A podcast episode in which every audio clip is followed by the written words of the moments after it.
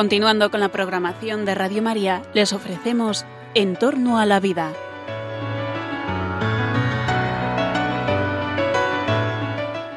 Es un espacio dirigido por José Carlos Avellán y Jesús San Román.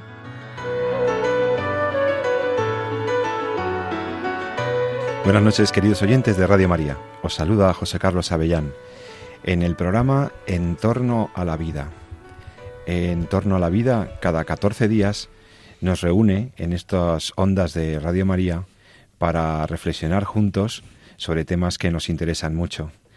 Mm, no solo para reflexionar, sino incluso para recibir claves, información de la mano de expertos y de personas comprometidas con la ciencia, con la tecnología, con la medicina, y hablar así de los temas que tienen que ver con la vida, porque esto es en torno a la vida y hablaremos de la vida biológica, hablaremos de la vida en su sentido social, familiar, todo lo que tiene que ver con la ética de las ciencias de la vida tendrá lugar y tiene su sitio habitualmente en este tu programa.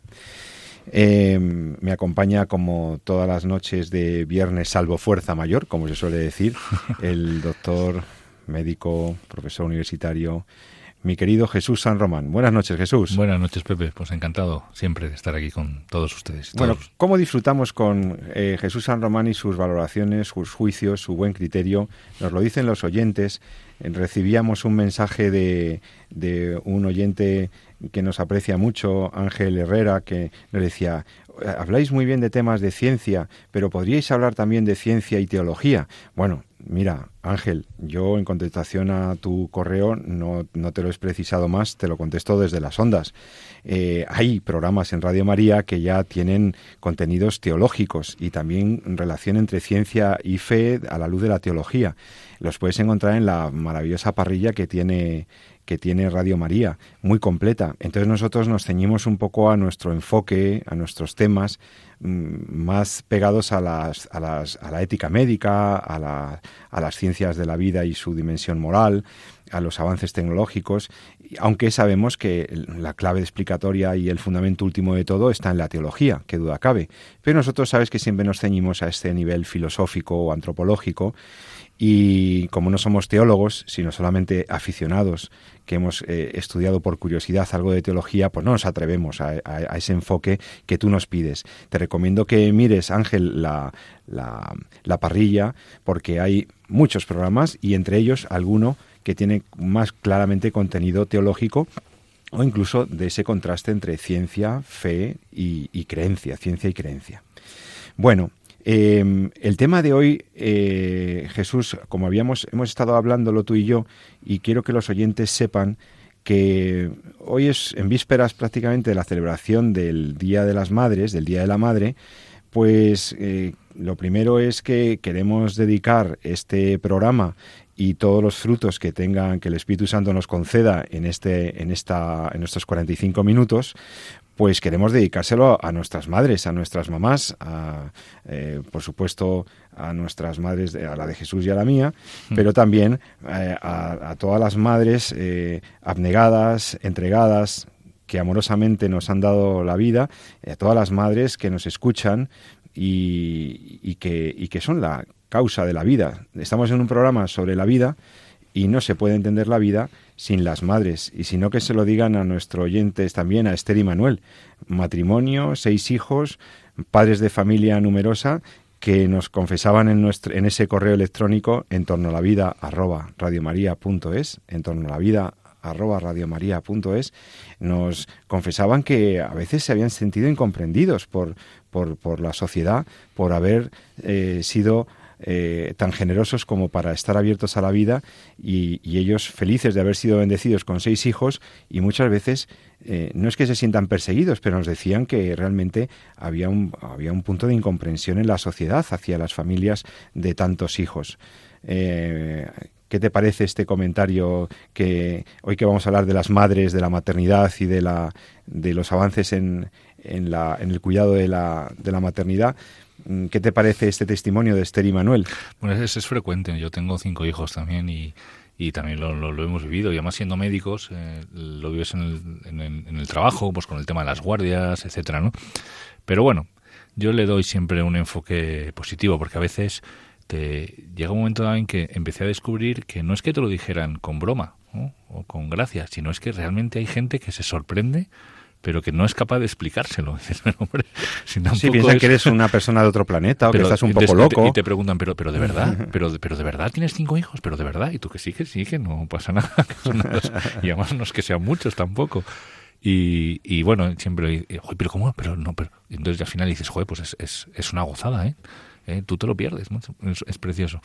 Así que, que bien, que en el sentido, en el sentido, pues comiendo, eh, siguiendo tus palabras, pues una felicidad, felicitación a, todas las madres en el próximo Día de la Madre, que es este, este domingo, aunque eh, inicialmente la era el, 8 de diciembre, el Día de la Inmaculada, y luego se trasladó a, a, domingo, al primer domingo de mayo aquí en España. Así que, pues eso, de la mano de la Virgen, de la mano de nuestra madre, pues un, un beso fortísimo a todas las madres y a mi madre sobre todo. Pues está hecha la felicitación y la dedicación del programa, también con los agradecimientos a las personas que nos escriben, nos recomiendan, eh, bueno, nos recomiendan incluso canciones, nos recomiendan temas para tratar. Por ejemplo, Fernando García nos pedía que, bueno, nos felicitaba, te lo agradecemos Fernando, nos felicitaba muy encarecidamente por el programa. Eh, eres muy generoso en tus elogios, Fernando, pero también tenemos que decir que el tema que nos pides, el tema de la, de la anticoncepción, aspectos bioéticos de la anticoncepción. Lo hemos tratado en un programa, lo puedes escuchar en el podcast de Radio María, que es muy fácil que descargarse los programas en el podcast. Es tan sencillo como entrar en la página de radiomaria.es, entras con tu navegador, buscas radiomaria.es, la página web oficial de Radio María España, y allí aparecen los, una, una pestañita en la que te puedes dirigir a los podcasts, a los repertorios donde están eh, bajados, o sea, guardados y grabados los programas que hemos ido emitiendo de Entorno a la Vida. Eh, bueno, están todos los programas de la cadena, o, me imagino que prácticamente todos desde hace muchos años, y entonces tú vas buscando en torno a la vida y te descargas el que tenemos sobre anticoncepción, que tuvimos además una, a una experta aquí y fue un programa que, bueno, pues hace un mes o así que lo, que lo tuvimos.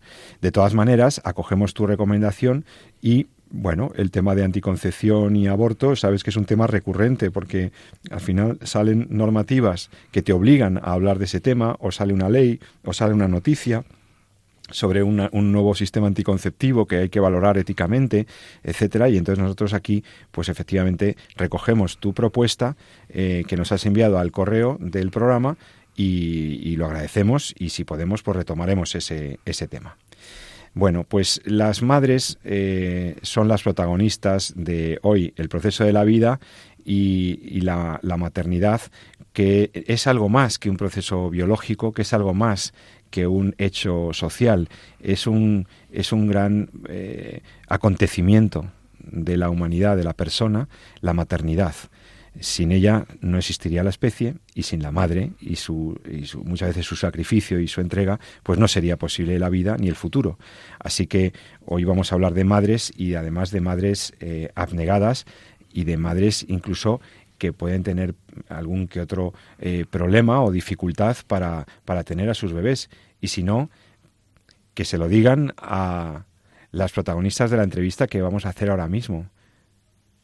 Muy bien.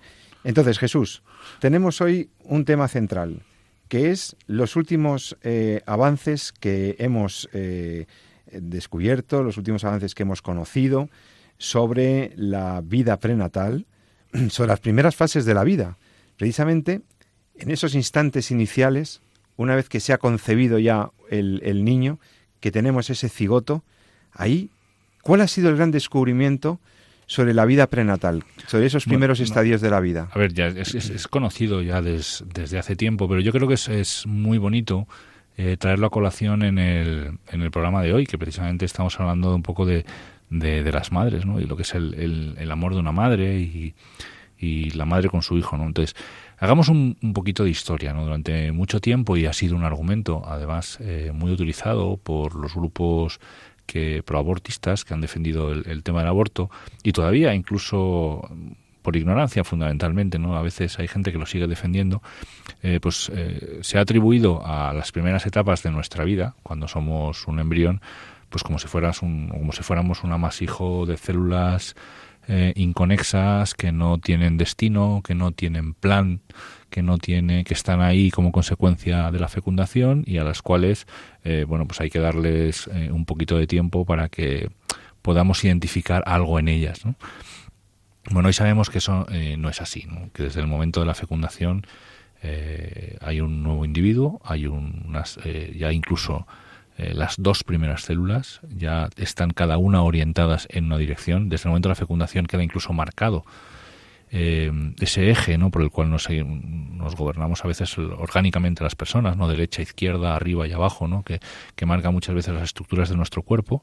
Esas ya quedan perfectamente definidas desde el momento de la concepción eh, y ese pues, nuevo individuo pone en marcha todo un proceso por el cual eh, que tiene un, un, objetivo que es continuar su desarrollo y por tanto pues empieza a relacionarse también con su entorno y su entorno más cercano en ese momento y su entorno más directo es precisamente su madre estamos hablando por tanto de un sujeto que es que tiene su autonomía, quiere decir que es un, es un tercero, no es parte del cuerpo de la madre, esto ya es, debería ser sabido, pero todavía hay gente que habla como si fuera parte de la madre o fuera su objeto de su dominio. Tenemos un sujeto con capacidad de relacionarse con el entorno y por lo tanto con otro sujeto que es la madre. Claro, igual que cada uno, todos los adultos, pues estamos constantemente interactuando con nuestro entorno, a veces eh, no lo hacemos bien, siendo como adultos y tenemos que cuidar eh, nuestro medio. Y nuestra tierra, pues eh, cuando somos eh, unos niños eh, muy pequeños, de apenas unos segundos y unos minutos de vida y empezamos nuestro desarrollo unos días, pues en, enseguida, de forma prácticamente inmediata, empezamos un diálogo, en ese momento no es un diálogo verbal, evidentemente, es un diálogo molecular con, con nuestra madre. ¿no? Eh, ¿En qué consiste en ese diálogo? Bueno, pues esto es lo que se ha ido viendo, y, la verdad es que, es que hay algunas cosas que son muy conocidas desde hace tiempo, pero, pero hay muchos grupos eh, que están investigando en este, en este asunto. Uno de ellos muy potente, eh, que es el que traigo un poco a colación, que es el grupo de Natalia López Moratalla. En, Natalia López Moratalla. En la Universidad de Navarra, que Eminentísima bióloga. y... ha publicado mucho de, de, este tema. Bueno, pues hay un diálogo molecular en el cual, bueno, pues el hijo le va eh, diciendo a su madre que está ahí y, eh, y, su madre va configurando y va eh, mimándole hasta que primero se anida, que es una fase fundamental. Esto también va muy en contra de, de, algunos grupos que establecen que hasta el momento de la implantación ahí como si no hubiera pasado nada, ¿no? como si no hubiera ninguna persona y por tanto pues justifican la investigación con embriones, etcétera, La clonación y todo. no, no, no, ya ahí hay un diálogo previo ya. O sea, ¿me quieres decir que durante los primeros 11 días de vida, antes de la implantación en el útero, hay un diálogo de la madre con su embrión? Sí, va ayudándole, va guiándole incluso. Precisamente. es un diálogo inconsciente, la madre no, se da cuenta, es, su organismo el que... Diálogo, pero hay cuenta que el, óvulo fecundado en las trompas de falopio tiene un largo recorrido hasta llegar al endometrio en el cual eh, debe implantarse para continuar su desarrollo. Y bueno, pues es en largo recorrido, pues también el, cigoto, el nuevo individuo, pues va, se apoya sobre las paredes de la trompa eh, y la madre en cierta medida va guiando y ayudando al niño a llegar en el momento adecuado, al sitio adecuado, eh, pues mediante determinados factores, moléculas, interleuquinas, etcétera, que ayudan a, a, implantarse. ¿no? Hay que tener otra vez otra cosa también en cuenta y es que eh, el niño es un, es un individuo único con su propio código genético ajeno al, al, cuerpo de la madre. La madre tiene un código genético diferente y el niño pues lleva el código genético de una parte de su madre, otra parte de su padre, hasta el punto de que es único e irrepetible. ¿no? Y en ese sentido, eh, también el sistema inmunológico de la madre podría reaccionar Claro, la madre, el sistema, el cuerpo de la madre percibiría al embrión como, una especie de alien, una especie de un cuerpo extraño, un extraño. un extraño. Eh, y ahí también se crean unos mecanismos de tolerancia, unos eh, un diálogo. Claro, para que no le ataquen las defensas de la madre. Se adapte, eh, se adapte y se pueda y se produzca una correcta implantación y se cree ese mecanismo de inmunotolerancia que dicen los expertos, que no vamos a explicar porque sería muy complejo, pero que facilita la implantación, facilita el, desarrollo. ¿no? Y a partir de ahí, pues, eh, pues ya es un diálogo constante. ¿no? Hay algunas cosas muy bonitas, ¿no? Por ejemplo, eh, una de las, de las moléculas, que luego podemos hablar de ella si quieres, porque es extraordinariamente importante eh, en este diálogo, que es la progesterona, es una de las es una moléculas que mantiene el embarazo. ¿no? Mantiene el embarazo en el sentido de bueno pues que permite que el endometrio que es donde se implanta el niño, pues esté en, una situación en el que lo acoja y permita esa implantación y luego pues la mantenga durante un tiempo hasta que eh, pues el niño vaya creciendo. Esa progesterona inicialmente la produce el ovario, luego ya la empieza, la sustituye la placenta, ¿no? pero la produce el, ovario en una parte que conocemos como cuerpo lúteo, porque adquiere un color amarillento después de la ovulación. Bueno, pues ese cuerpo lúteo, eh, en, en, todos los ciclos menstruales en los cuales no hay embarazo, pues evidentemente el cuerpo lúteo en el momento dado que entiende que no se ha producido ningún embarazo y el cuerpo lúteo deja de producir progesterona y se produce la menstruación. Sin embargo, si hay un embarazo, eh, es eh, el cuerpo otro recibe una señal, una especie de hola, estoy aquí, y ese y hace que el que entienda que eh, tenemos un, nuevo hijo que está en nuestro en nuestro vientre y el, el ovario sigue produciendo esa progesterona, no interrumpe esa producción de progesterona ¿eh? en base a, pues, a esa señal ¿no? que va recibiendo en cierta medida del, del niño que le dice, oye, mamá, aquí estoy, ¿no? he, llegado. Y la madre pues, sigue produciendo esa progesterona. Y es precisamente esta progesterona la que también va a modular algunos cambios, eh, tanto en el cerebro de la mujer como en su organismo, que en cierta medida van a ayudar mucho al desarrollo del, del embrión. O sea que la presencia del embrión, que además ya había sido tolerada por eh, el tema de la supresión de la, de la intolerancia inmunológica, y encima a, incrementar los niveles de progesterona o adecuados para recibir al embrión, produce cambios incluso también en la madre, en, todo lo que es su cerebro y, sus, y su actividad bioquímica. Fíjate que se piensa, y lo, escribe muy bien este grupo Navarra, se piensa que, que, que la progesterona eh, puede modular la secreción de una hormona que es la hormona del estrés, el cortisol, hasta el punto de que incluso tener controlada hacia abajo, es decir, en cierta forma limitar la producción eh, en determinadas partes, sobre todo a nivel cerebral, del cortisol, del estado hormona del estrés, ¿no? favoreciendo así pues se sabe que el, cortisol bueno pues es en esa producción en esa reacción al estrés eh, bueno pues empieza a generar adrenalina etcétera hay situaciones que pueden generar algunos peligros en el futuro. Pues sabe que están relacionados con los accidentes cardiovasculares, etcétera. Bueno, pues eh, esa progesterona que produce eh, la madre baja en cierta medida los niveles de colesterol, permitiendo al niño pues un desarrollo pues más confortable, más adecuado, una situación de menos peligro, que es lo que nos asocia fundamentalmente el estrés. ¿no? Hay otra hormona también fundamental en el embarazo que es la oxitocina, que algunos le llaman incluso la hormona de la confianza. Es una hormona que se relaciona mucho con la dinámica en el momento del parto, pero que está presente durante el embarazo y que eh, precisamente bueno pues regula también esa situación anímica de, la madre, eh, facilitando pues que durante el embarazo pues haya un mejor estado anímico de cara a, a que sea más confortable para, el, para el mismo feto, para el embrión y luego feto. Exactamente.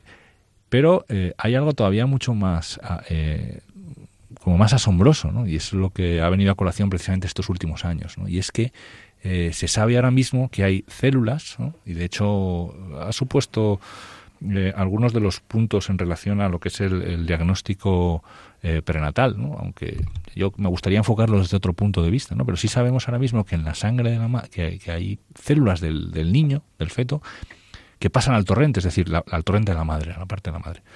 Hasta ahora, durante mucho tiempo se ha pensado pues, que la barrera era como una frontera infranqueable, ¿no? la placenta. ¿no?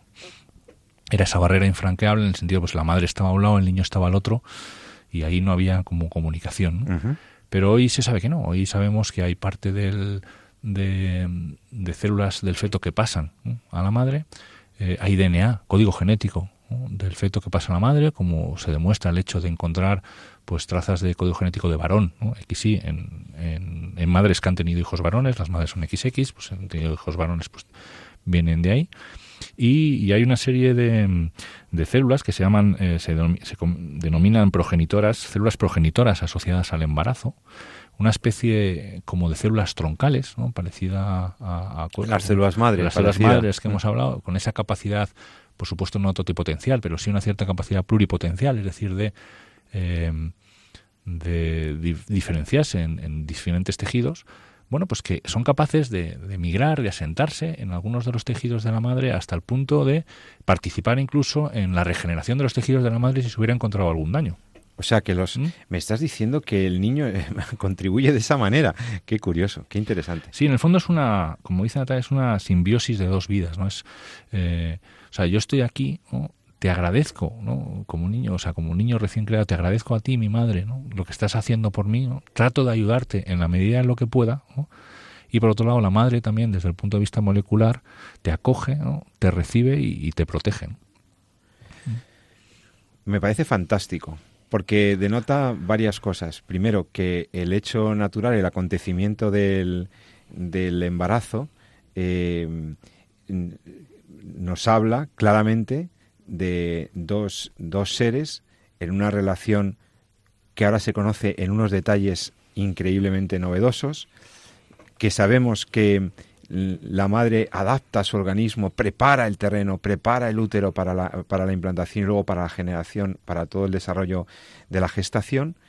Y vemos que además hay una clara continuidad en lo que es la vida del embrión. Sí, fíjate que ha habido células, como te decía antes, esto lo, lo llaman microquimerismo fetal. microquimerismo fetal. Sí, el concepto de quimera, como bien sabes, es eh, cuando tenemos código genético eh, de otro individuo que no es el nuestro en nuestros propios organismos, ¿no? insertado, participando. Entonces, bueno, es que sea un hombre muy afortunado, pero bueno, nos da, nos da esa idea. Pero lo que sí se ha visto es que ha habido células del, de madres que podrían padecer cardiopatías previamente, tenían problemas de corazón, bueno, pues ha habido células que llevan el código genético del varón que se han transformado en células del corazón. Es decir, como si las, podríamos pensar, como si las células del hijo han pasado a la sangre de la madre, ¿eh? contribuyendo a, regenerar, y a mejorar las células del corazón de, la madre, de su madre. Del corazón de la madre. Qué interesante. O sea, pensábamos, pensábamos eso, que eran dos mundos aislados y que le entraban unos nutrientes a través del torrente sanguíneo, pero vemos que la relación es bioquímica, molecular y, orgánicamente muchísimo más intensa de lo que se creía, ¿no?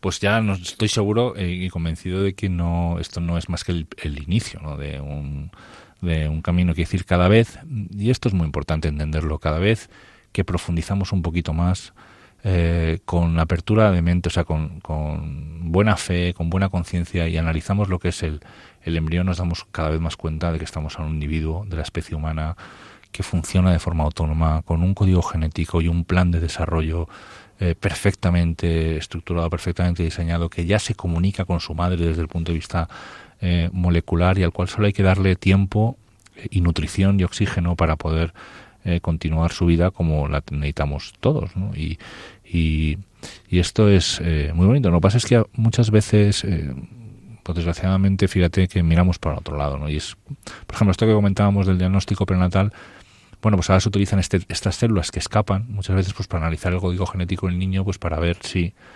eh, viene con malformaciones o no viene con malformaciones, etcétera. Entonces, bueno, ya hemos dicho que el diagnóstico prenatal, creo que lo hablamos en algún programa, sí. bueno, puede ser una herramienta que nos permita ayudar a nuestro paciente, a nuestro paciente. De manera muy precoz. De manera muy precoz y de manera muy útil, Otra cosa es si esa herramienta en sí misma éticamente que puede ser muy útil la utilizamos para el mal, ¿no? Entonces estaríamos haciendo un gran daño, no una eugenesia, ¿no?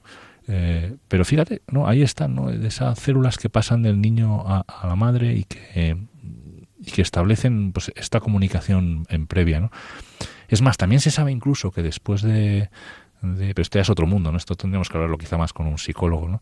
Pero ya lo adelanto, ¿no? Después incluso del parto, ¿no? El, cerebro de la madre y, el cerebro de, incluso del padre también eh, reaccionan de forma diferente eh, cuando ven fotos de su hijo, ¿no? Eh, en diferentes situaciones, no positivas o negativas, ¿no? se afectan diferentes áreas. ¿no? Todos sabemos, todos los que hemos vivido, hemos tenido experiencia de paternidad, sabemos que eres capaz de identificar en, en, una multitud el llanto de tu hijo. En un momento dado, cuando están llorando ahí, estás en urgencias en un hospital y llora tu hijo, ese es el mío, ¿no? Sabes perfectamente. Y la verdad es que cualquier ajeno diría, ¿y cómo lo diferencias? dices, no lo sé, no sé cómo lo diferencio, pero ese es el mío. El mejor es que lleva unas cuantas noches recordándome el tono. Y ya he cogido perfecta, porque que algunos hemos tenido también alguno problemático en las noches. Pero entonces es una maravilla que la ciencia ahora sabe muchísimo más sobre el embarazo, como vemos sobre el proceso de la gestación, sobre el intercambio, ese diálogo materno-fetal tan rico, que es un diálogo bioquímico, que es un diálogo psicológico, que es un diálogo que intenta generar ese espacio armónico para el mejor desarrollo del bebé, para, la, para recibir el, el, gran don que es, que es la vida, que es la vida humana. Por lo tanto, eh, tenemos mucho que agradecer a nuestras madres, ¿verdad? Me parece fabuloso. Tenemos que agradecer mucho a nuestras madres, por supuesto, y ese ha sido el comienzo del programa, pero también eh, agradecer a la ciencia que, avance, como estos estudios de la doctora eh, López Moratalla, que avance y nos dé ese conocimiento de lo que es la realidad biológica prenatal. Sabemos por el doctor San Román de la riqueza y de la complejidad de ese diálogo y, y me parece maravilloso y lo has explicado muy bien. Ahora, queridos amigos, en la radio de la Madre, de la Madre con mayúsculas, de la Madre de la Iglesia, de la Madre de todos los hombres, pues de nuestra Santa María, de nuestra Madre la Virgen, pues vamos a recomendaros algo muy importante. Mirad, este programa, como todos los demás, es posible, se puede realizar gracias a que, ibas a decir gracias a nuestras madres también, por supuesto, gracias a la generosidad de los voluntarios de Radio María y de todo el equipo que trabaja para hacer posible estas emisiones un, eh, este y todos los programas que, que tenéis en la, en la, en la parrilla, en la, en, el, en la agenda de catalogación de programas de Radio María, pues tiene una... Eh, detrás lleva el trabajo de mucha gente. Y al mismo tiempo, fijaos que ese trabajo, estos programas que intentamos hacer interesantes y entretenidos, son, son un servicio a la Iglesia. Son un servicio a la difusión de la verdad, de la verdad científica, de la verdad humana y de la verdad con mayúsculas, la verdad evangélica. Es un servicio a la Iglesia. Y entonces, en este sentido, todos vemos los beneficios que hacen, ¿no? Cuando en esos programas en los que se, nos da un criterio, se nos aclaran las cosas, en esos programas en los que se puede escuchar tanto sobre Dios, sobre nuestro Señor, eh, y, que, y que nos ayudan a orar y que nos ayudan a, profundizar y a madurar en nuestra vida espiritual, Radio María está haciendo un, trabajo fabuloso, un trabajo extraordinario al servicio de todos. Y por eso te quiero recomendar que eches una mano a la Radio de la Virgen. Tenemos ahora, iniciamos en estos días, el maratón. Esto del maratón, sabéis que es una campaña especial para conseguir apoyo, para conseguir dinero, para conseguir donativos. Porque esto, como no hay publicidad, como aquí nadie eh, tiene aquí una subvención, ni tiene una... Eh, aquí todo va por las donaciones de los particulares y por los tiempos regalados de los voluntarios.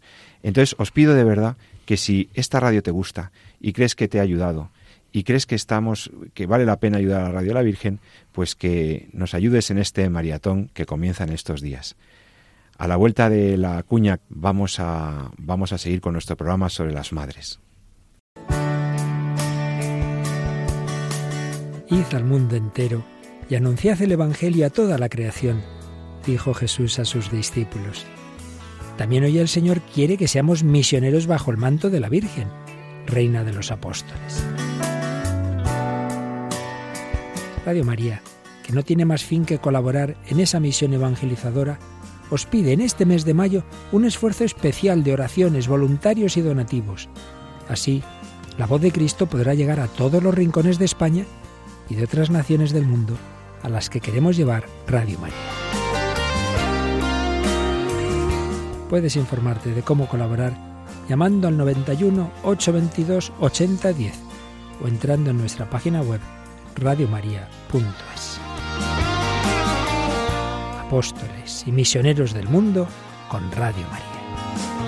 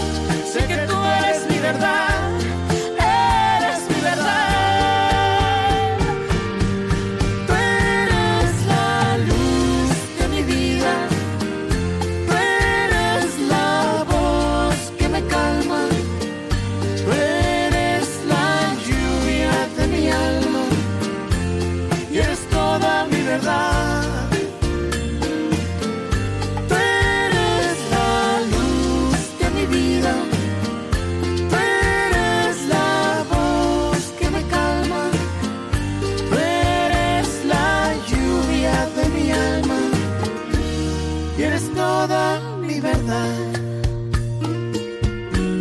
Eres toda mi verdad.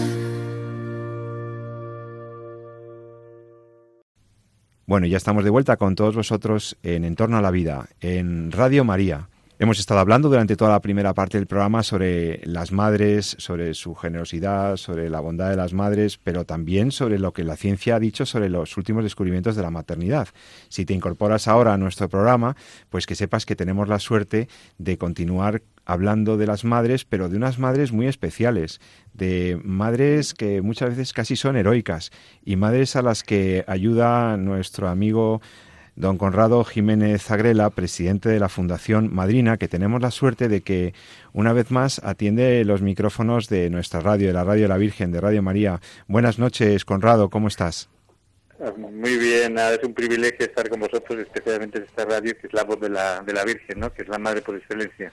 Pues así es, querido Conrado, muchas gracias. Eh, lo primero que tengo que hacer es felicitarte porque creo que en la Fundación Universitaria San Pablo CEU en Madrid te han dado un premio por ser un, un eh, egregio servidor, un gran guerrero en servicio de la vida, ¿eh? un servidor de la vida. Bueno, sí, bueno, eso han tenido bien hacerlo y la verdad es que el premio a quien hay que dársela son a ella, sobre todo porque son auténticas héroes anónimas que no salen en las portadas de los periódicos ni en ningún ni dan ningún premio en ningún momento, pero desde luego habría que darles un premio a todas y cada una porque eh, en contra de todos y de todo pues deciden seguir adelante a pesar de sus miedos y un poco bueno apoyados desde eh, pues, eh, lo que podemos hacer cada uno.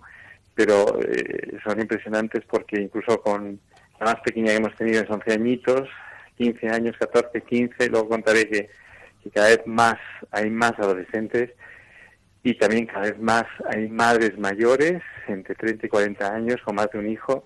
Que tienen dificultades y que recurren a la Fundación Madrina.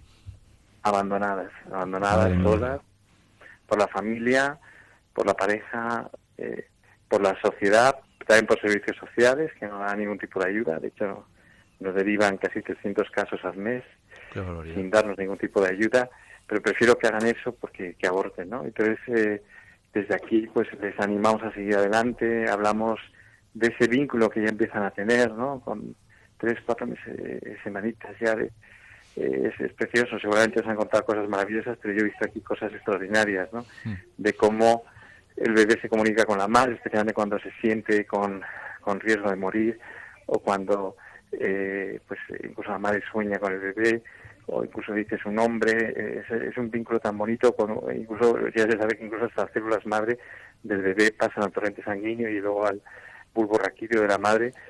eh, Eso es justo. ¿Cómo "Mamá, se nota que estamos hablando con un biólogo y no solamente es- un buen no, es- gestor de es como fundaciones? diciendo- no, es, es como Sí. decir, es como decir, mamá, eres tan importante para mí que...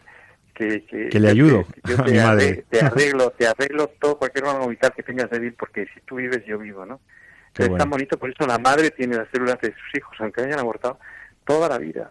Por eso es, eh, no es un tema no es un tema baladí, no es un tema es un tema biológico, es un tema es un tema no solamente somático, sino también espiritual. Todo lo ocurre y es tan maravilloso que, que realmente eh, transforma eh, no solamente el cerebro de la de la madre, sino el cerebro del bebé y desde el primer momento pues eh, tiene que ser acogido, amado, sentido, ¿no? ¿Qué es lo que...? y- Sí, perdona.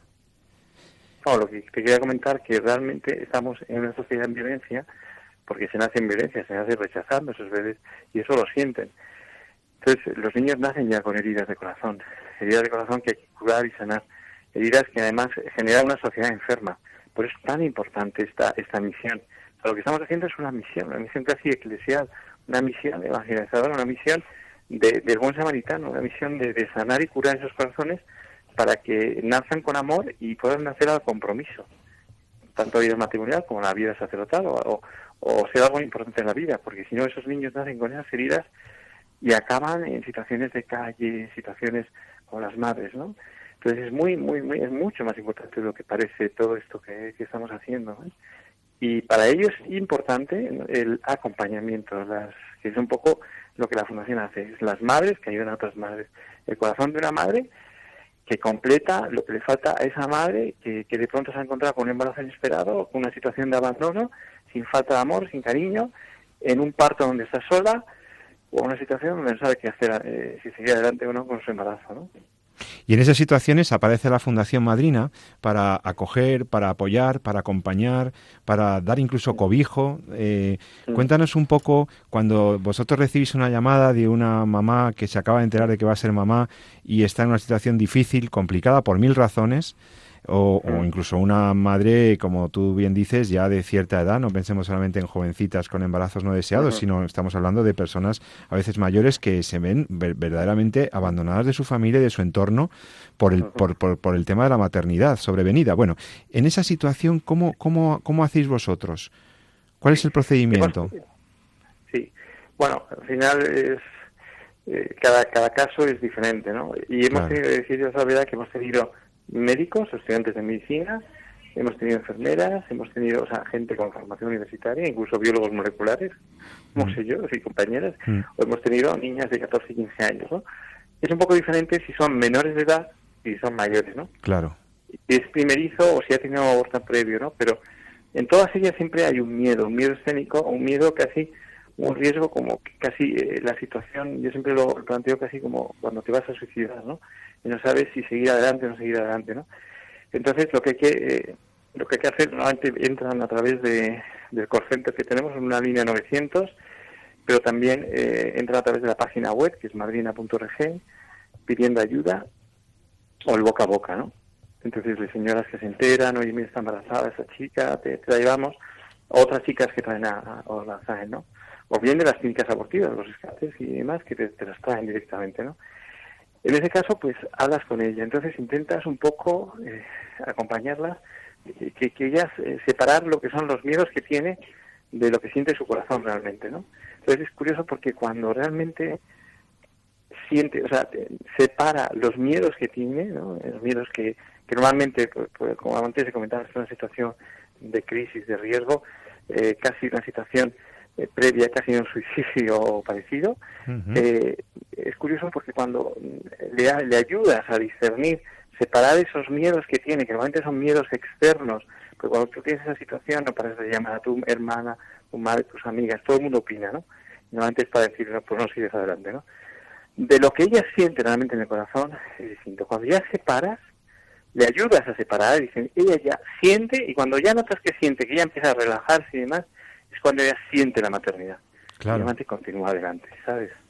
Es casi una labor de cirujano, de cirugía, donde estás separando lo que es, eh, le ayudas a discernir, le ayudas Exacto. a gestionar esa situación de crisis. A darse cuenta de que es, es una, madre. es una situación de crisis.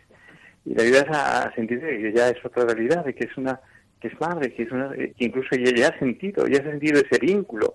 Le ayudas a sentir ese vínculo. Entonces, eh, notas que hay un antes y un después en un momento determinado cuando ella respira le cambia la cara y ya incluso empieza a llorar, empieza a contarte su vida, empiezas a discernir con ella cuáles son las heridas que han causado esa falta de amor, porque en el, fondo el- la falta de amor, esa herida de corazón les hace eh, pues abortar, les hace, porque en el fondo es una falta de amor y una falta de familia y de acompañamiento, ¿no? Esa falta de todo, pues eh, ya se sienten acompañadas, se sienten queridas, se sienten amadas. eh, se ven que ya no se ven superadas por esa situación, ¿no? Ya no se, ya, ya, ya son capaces de Claro. gestionar por sí mismas esa situación, pero siempre acompañadas, porque son cinco minutos en los que ellas pueden discernir, son cinco minutos, cinco minutos eh, milagrosos en donde que de pronto vuelven al paraíso, o sea, eh, están en una situación totalmente eh, donde ellas vuelven a ser ellas mismas antes de la precrisis, ¿no? O de la crisis. Y entonces es cuando le dices, no te preocupes porque vas a volver otra vez a sentir los miedos y todo igual, porque la gente que tienes alrededor, todo va a ser lo mismo. Pero no te preocupes porque esta vez no vas a estar sola, sino vas a estar acompañada. Pero además, Conrado, sientas tú, sí. Te iba a decir que además acompañada por, por otras madres, ¿no? Que esto también me parece, Exacto. no son solamente terapeutas, son o gente con experiencia en este tipo de, de atención, Claro. sino que además son Sí. madres, ¿no? Que eso es- también es muy bueno. Claro, claro, porque eh, no hay nada más que, que- o mejor que una madre que comprende a otra madre, ¿no? Sobre todo si son adolescentes, que es muy importante, porque a veces el problema de la adolescencia es que no hay familia, o sea, realmente muchas de ellas dicen, no, es que yo quiero a este niño porque quiero amar y ser amada, quiero formar la familia que no he tenido, ¿no? Es como una reacción que tiene la sociedad, una sociedad enferma, que no tiene niños, que no tiene familia, que las familias están rotas. Entonces, la forma que tienen de relacionar esta familia es muy interesante porque son adolescentes las que generan esas nuevas familias. Esas formas de familia que normalmente son, son erráticas, son, eh, son, no, no, no son sanas, y entonces, pues, eh, la única forma de sanar una familia enferma es con una familia sana. Entonces, eh, no solamente tenemos pisos de acogida, sino como hoy les decía a la gente de la, de la Administración de la Comunidad de Madrid, es que nosotros no tenemos pisos de acogida solamente, que además eh, somos muy pobres, muy pobres, nos debemos un poco a la calidad de los demás, porque no se dar todas las subvenciones y todas las ayudas, sino que porque las madres no son importantes, ¿no? sino que eh, son recursos mixtos, es decir, tenemos pisos de acogida, pero tenemos familias, tenemos eh, familias donde donde van los fines de semana estas madres a estar con estas familias, que son familias eh, de marido, de mujer, de, de, de- hijos, una familia sana, donde van a misa, donde les enseñan, eh, si van al campo van con ellos, o sea, donde ven, eh, donde hay una familia sana, ¿no? Entonces, eh, un fin de semana, en las vacaciones, ¿no? Estamos apretando vacaciones, necesitamos familias que acojan a estas madres jovencitas con estos bebés. Les cambia la vida de la familia a mejor y también de estas madres que, que, que- que alucinan, o sea, dicen, joder, es que yo no sabía que esto era que esto era posible, ¿no? O sea, estoy acostumbrado a un tío que me, que me pega o a un tío que, me- que, se aprovecha de mí o, o simplemente estar sola, ¿no? De pronto encuentran un paraíso, encuentran que, que la familia es bella, que la familia es, es vida, ¿no? Y entonces eh, eh, empiezan ya a soñar y a ver la vida de otra forma, incluso empiezan a encontrarse con Dios, porque la maternidad es una segunda llamada a Dios, o sea, abre los poros a la vida espiritual de las madres, ¿no?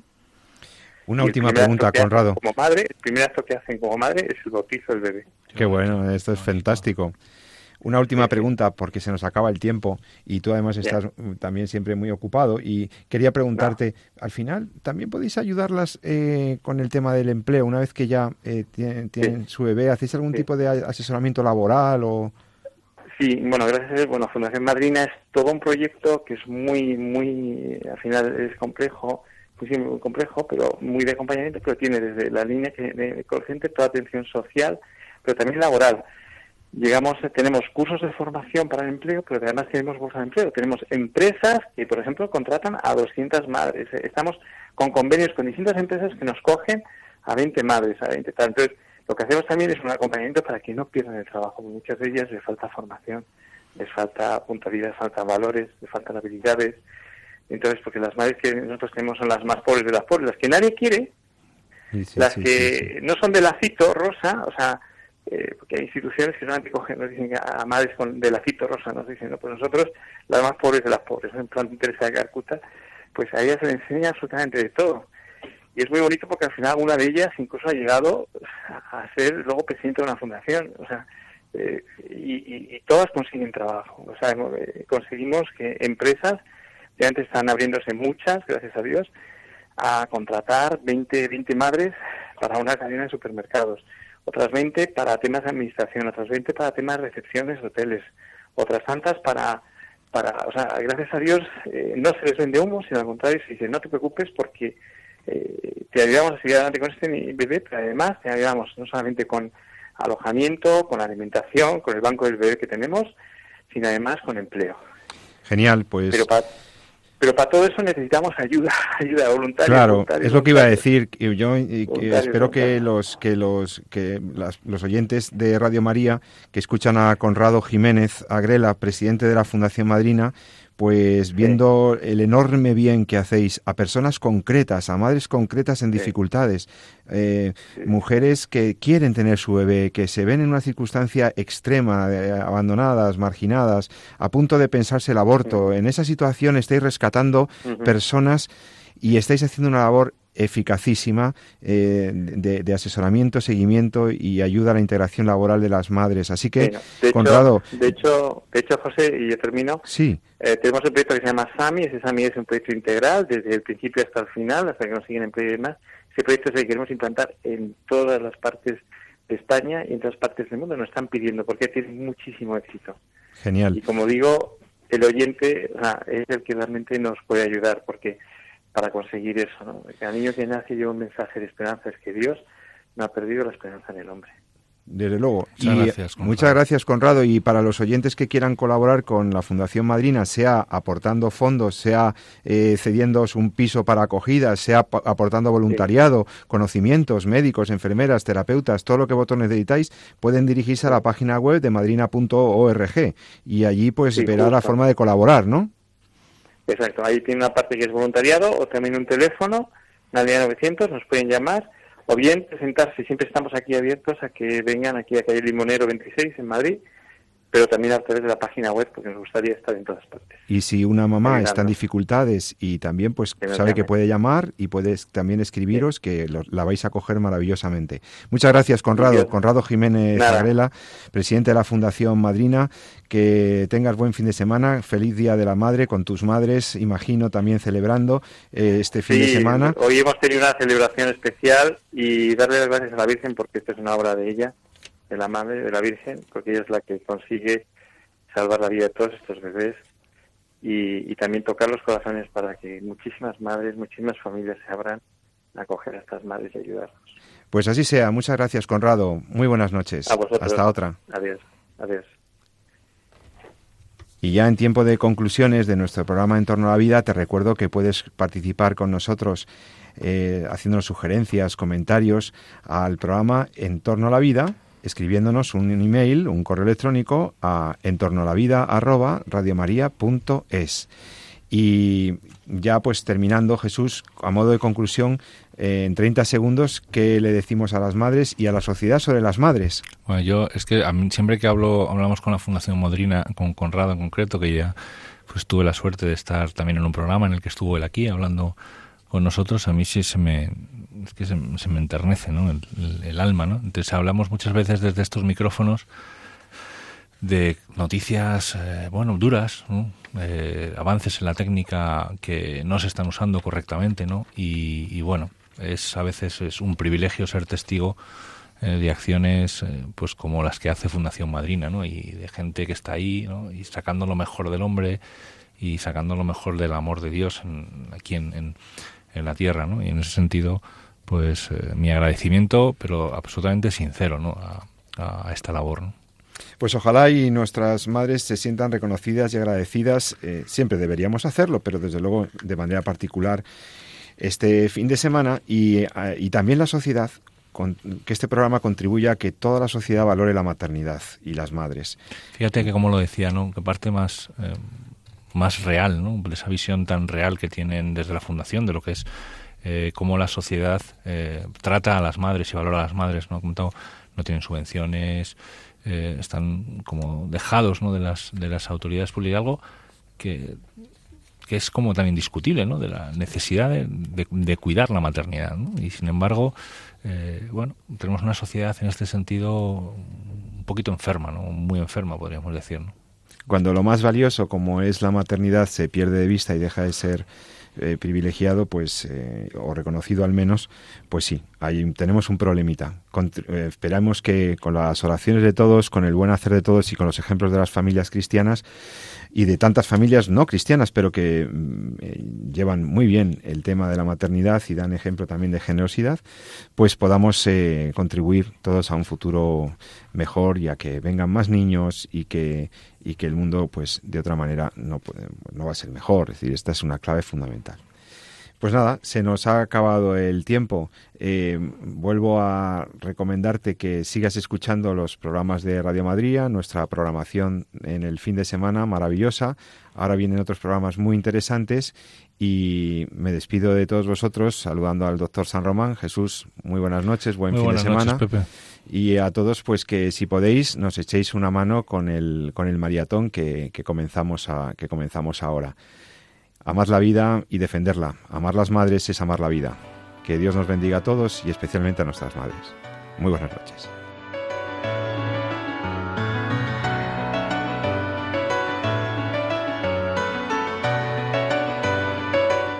Han escuchado En torno a la vida con José Carlos Avellán y Jesús San Román.